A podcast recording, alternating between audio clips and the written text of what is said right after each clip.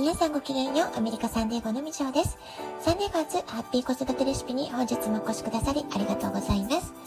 みんな違ってみんないい。ママが笑顔なら子供も笑顔。子育てで悩んでることの解決のヒントが聞けてほっとする。子育てがちょっと楽しく思えてきた。聞いてくださっているあなたが少しでもそんな気持ちになってくれたら嬉しいなと思いながら毎日配信をしております。先日日本の方とお話ししていてそういえばって気づいたのがアメリカに住んでいるとドネーションファンドレーザーボランティアまあ、こういったことはね、え、かなり日常的なことなんだなってことをね、改めて思いました。で、今日はね、ドネーション、寄付ってことについてお話をしてみようかなと思います。でこれは、えー、あるね、統計データなから持ってきた数字なんですけれども、アメリカの83%が慈善団体に寄付をしていて、65%の人がボランティアに参加した。まあ、こういうね、えー、調査結果があるんですね。で、これを見ると、ほとんどのえー、まあ、多くのアメリカ人が何らかの寄付とか社会貢献活動をしているってことがね、言えるんじゃないかなと思います。で募金額はもちろん人それぞれなんですけれどもほとんどのアメリカ人は社会貢献活動をしているそのね少額であっても寄付をするドネーションするってことにあまりその違和感特別なことではない日常的にやってることだということが言えるんじゃないかなと思います。で、これは特にね、お金持ちだからやってるってことではないんですよね。で、個人と企業に分けてみると、日本では個人の寄付が、え、7.756億円、法人寄付が7.9億円ということで、まあ、ほぼね、同じくらいの金額だと思うんですけれども、これに対してアメリカは、えー、個人の寄付がなんと30兆9920億円、それから法人の寄付が2兆182億円。ということで、その寄付金額の規模も日本とは桁違いってことがお分かりいただけるかと思いますけれども、ね、億と兆ですからね。しかもアメリカの個人寄付は30兆、31兆弱ということで、もうちょっととてつもない金額ですよね。でこのアメリカの寄付の特徴は法人からの寄付よりも一人一人個人からの寄付額が多いってことが言えると思います。でそのね理由の大きな一つは寄付をすることで所得税が安くなるっていうそういう税制的な優遇がある。これがねとても大きいとは思います。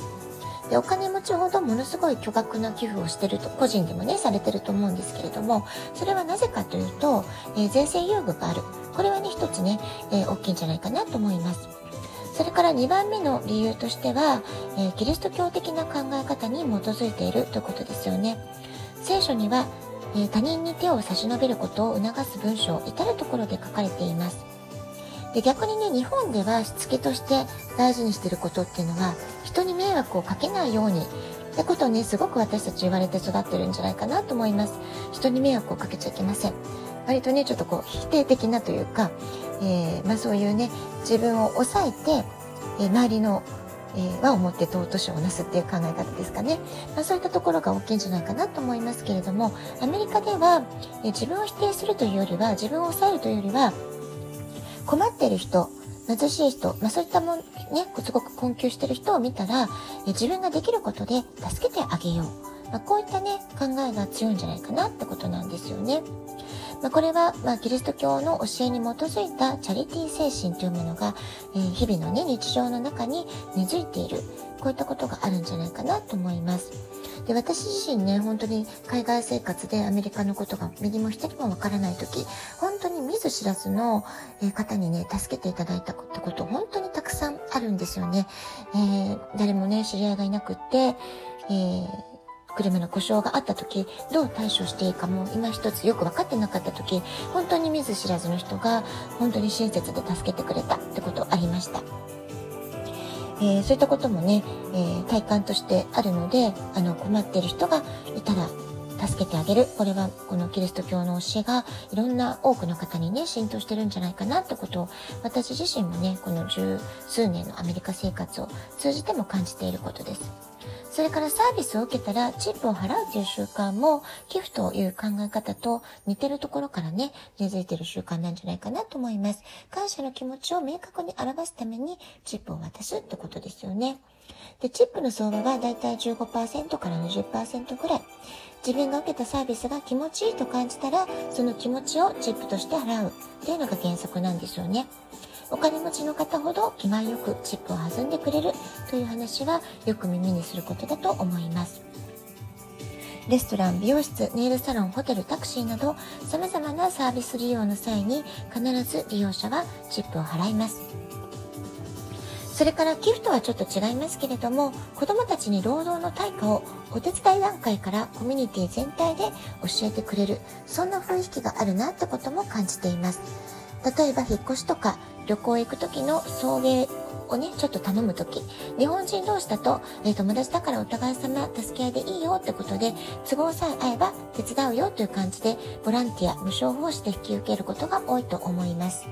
ただね、アメリカはちょっと違うんですよね。息子の友人関係を観察していると、友達のお父さんとかお母さんからいろいろとね、お手伝いを頼まれているんです。それに対して必ず報酬の金額を提示してくださるそうなんですよね。あなたの時間を使わせてもらってるから、まあ、いろいろね、勉強とか部活とか忙しいと思うけど、この時間ちょっと手伝ってくれる？その分、えー、私たちいくら払うわ？ってことで、きちんとね、アルバイト金額のような形で提示してくれるそうなんですよね。それがお金という形でお小遣いみたいに支払われることもあるし、それに加えて、えー、ピザごちそうするよ、ご飯食べてって、ご飯作るから食べてってって形でね、食事をつけてくれたりってこともあるそうです。